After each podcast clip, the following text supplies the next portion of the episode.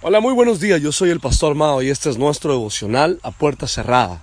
Reciban un saludo muy cordial desde la ciudad de Valledupar, Colombia, desde nuestro lugar de intimidad, orando a Dios, pidiéndole que nos dé sabiduría, entendimiento y que nos ubique en el lugar correcto con la gente precisa en el tiempo indicado. Esta mañana me levanté pensando en varias cosas. Primero, en cuántas veces hemos estado en situaciones donde otra persona que se encuentra con nosotros ve algo que nosotros no vimos. Estamos en el mismo lugar, con la misma gente, la misma situación, pero diferente interpretación. Y pienso que en ocasiones hemos sido como los como los 10 negativos de los cuales hemos hablado en estos días y que, bueno, no he querido salir de ahí porque he sentido la, el deseo de profundizar un poco más pero habían 10 negativos que fueron a ver el informe, a, mirar la tierra prometida, y trajeron un informe donde ellos vieron lo malo de todo. Esto es como cuando todo está a tu favor o cuando estás haciendo cosas y siempre aparece alguien encontrándole un pero a lo que haces. Entonces le sirve la comida pero está fría. Mañana se la sirves y está salada. Eh, Colombia hace un gol y fue de chiripa. Así, ese tipo de cosas que, que no celebran las cosas pequeñas y maravillosas, sino que siempre están buscándole el pero al asunto. Siempre están buscando que las cosas no salieron bien como se pensaba, que si se hubieran hecho de otra manera hubiera salido mejor. Ahí están los 10, estos 10 negativos. Y cuando, cuando hablamos un poco al respecto de la comparación entre los 10 espías y Josué, y los diez espías sacaron una frase que quiero llevar hoy más profundamente a nuestro corazón. Cuando dijo, ellos dijeron a nuestro parecer. Esa, esa frasecita es interesante meditar en ella porque desde una óptica es peligrosa.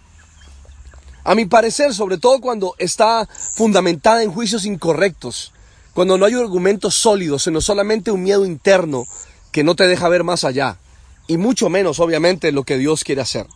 Cuando nuestro parecer, quiero que oigas esto bien en tu corazón, está desconectado del plan de Dios, de la visión de Dios o de la voluntad de Dios, las cosas no están bien.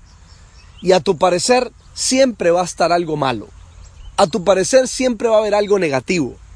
A tu parecer, por ejemplo, los diez espías dijeron, a nuestro parecer somos como grillos delante de ellos. Nuestro parecer debería de estar en línea con el parecer de Dios, con su opinión al respecto de cada circunstancia. Ahí está el detalle. Cuando comienzas a buscar, ok, este es mi parecer, ¿cuál es el parecer de Dios? Esta es mi, óptica, ¿cuál es la óptica de Dios? Dios siempre tiene una óptica de las cosas. Porque igual el informe de Josué y Caleb también fue un parecer, pero, pero en este caso su parecer estaba alineado con lo que Dios había dicho. Su deseo, su corazón, eh, su visión, su óptica, su manera de observar las cosas estaba alineada con lo que Dios había puesto en el corazón de ellos. Este es un detalle maravilloso, ¿sabes? Y te puede ayudar a vivir la vida de otra manera. Porque tú puedes vivir la vida a tu parecer, entonces miras a tu hijo y a tu parecer el niño va a perder el año porque no es tan inteligente como tú o como otros en la casa. A tu parecer el negocio no va a estar bueno porque en este momento las cosas, la economía no está bien a tu parecer, etcétera. Pero cuando tú alineas tu parecer con el parecer de Dios, y, Dios qué opina de esto, y cuál es la óptica que Él tiene, porque la Biblia dice que Dios hace, hace ríos en los, en los, desiertos, y Dios saca eh, vida donde hay muerte. Y donde todo el mundo dice, ahí ya no hay nada que hacer, Dios dice, pues sí, hay mucho que hacer. Porque precisamente el parecer de Dios es que en Él todo es posible. Por eso hay un verso hermoso donde Jesús dijo, para el que cree todo es posible. Y lo que es imposible para el hombre es posible para Dios. A tu parecer imposible, deberías de alinearlo con la posibilidad de Dios, donde Dios siempre dice, hay algo que hacer.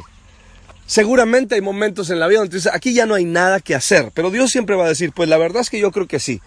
Porque, por ejemplo, cuando Lázaro murió, ya no había nada, nada que hacer. Y, las hermanas le dijeron si hubieras estado antes. Y Jesús dijo, no se preocupen, aquí estoy. Ni antes ni después, estoy en el momento correcto.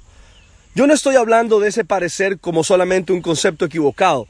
Porque, porque Pablo dijo también, no tengo un concepto equivocado de mí mismo. Dijo, no se miren más que nadie, ni menos que nadie. Y yo creo que debemos aprender a vernos como Dios nos ve.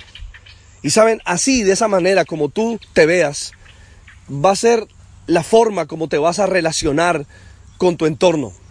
Por eso los diez espías se vieron destrozados. No, no habían ni siquiera intentado la pelea cuando ya dijeron que estaban vencidos. ¿Sabes? Alguien me dijo un día, hasta que no intentes lo que quieres, no, lo que quieres hacer, no puedes decir nada. Si no lo has hecho, no lo critiques y no saques conclusiones. Inténtalo y cuando lo intentes, hablamos. Una frase para hoy bien hermosa. Hasta que no lo hayas hecho, hasta que no lo hayas intentado, no digas que no puedes. Por eso dijimos ayer que Primera de Juan capítulo 4, verso 4 decía, el que está en mí es mayor. El que está en ti es más grande. El que está en ti es más fuerte. El que está en ti sí puede, sí tiene y sí quiere. El que está en ti es mayor que lo que está fuera de ti. Y, lo digo con fe y confianza. Puedo decir, es que yo, yo puedo más que ellos. Me los comeré como pan. Pues bueno, e, eso depende, ¿verdad?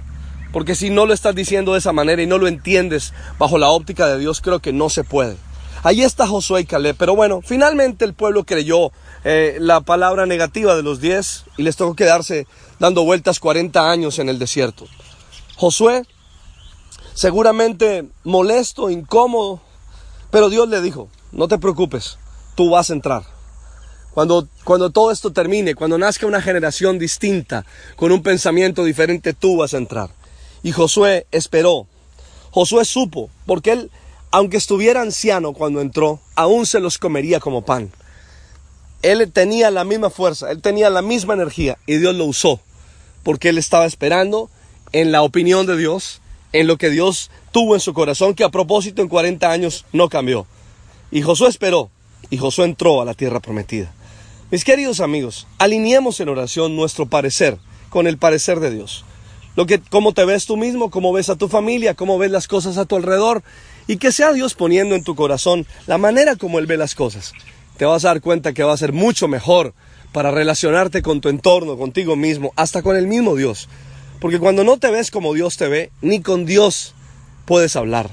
Porque te cuesta entender que Dios te acepta, que Dios te ama, que Dios te alcanzó, que Dios quiere disfrutar contigo.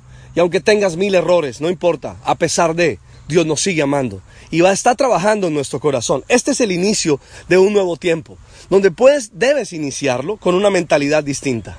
Le pido a Dios que hoy cambie nuestro parecer y que nos ayude a tener la mejor actitud, el mejor deseo del corazón para poder caminar y hacer lo que Dios quiere en una tierra prometida que Él tiene dispuesta para ti.